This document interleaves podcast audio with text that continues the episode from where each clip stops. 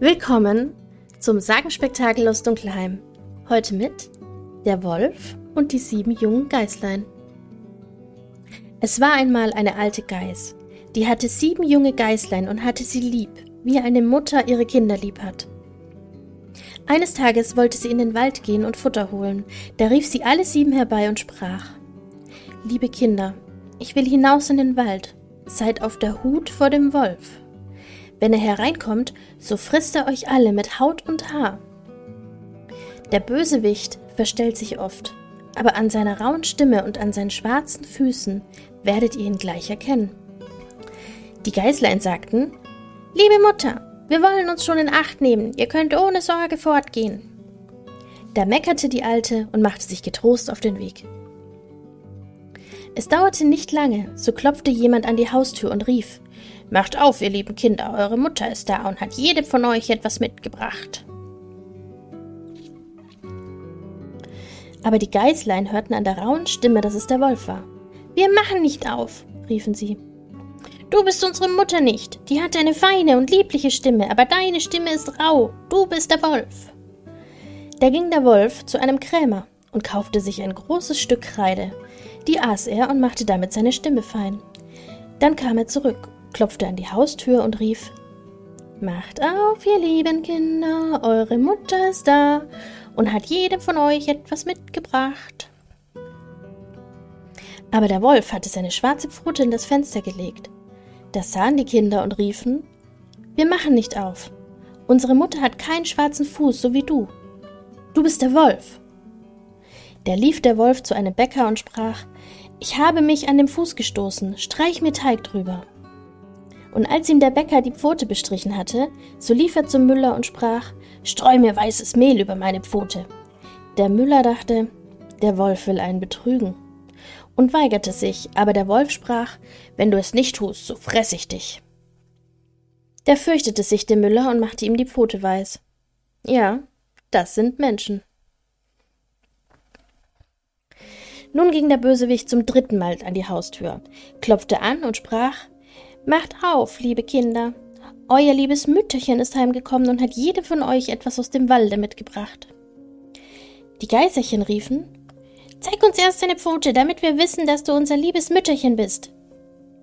Da legte er die Pfote ins Fenster, und als sie sahen, dass sie weiß war, so glaubten sie, es wäre alles wahr, was er sagte, und machten die Türe auf.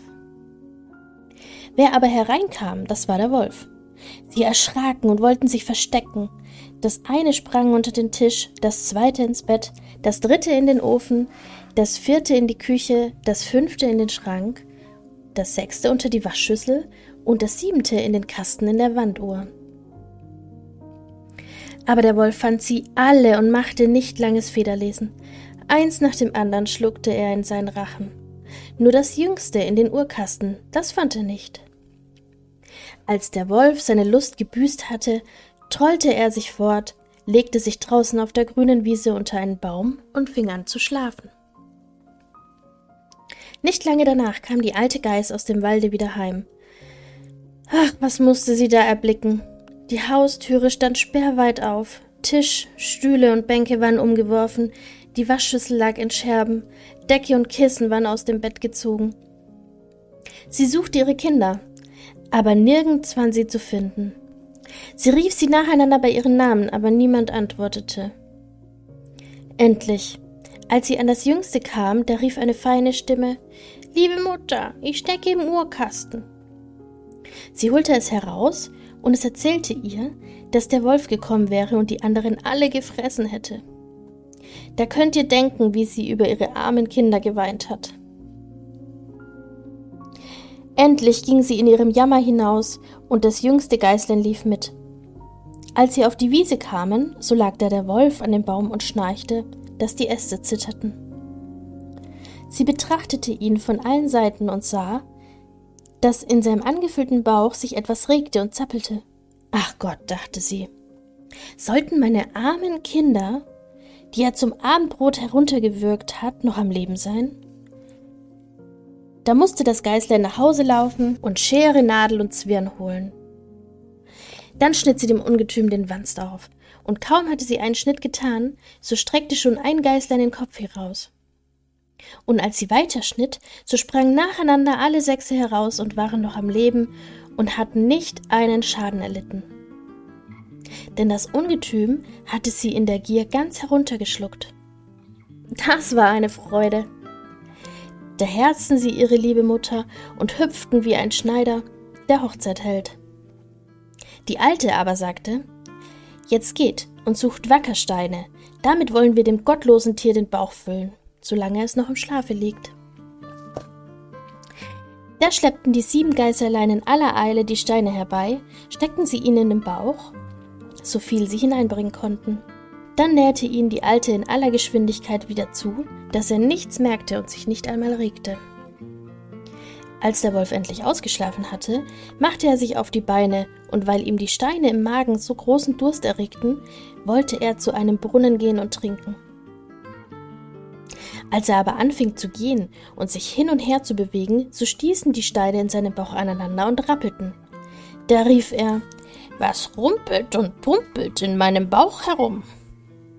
Ich meinte, es wären sechs Geißlein, so sind's lauter Wackerstein. Und als er an den Brunnen kam und sich über das Wasser bückte und trinken wollte, da zogen ihn die schweren Steine hinein, und er musste jämmerlich ersaufen.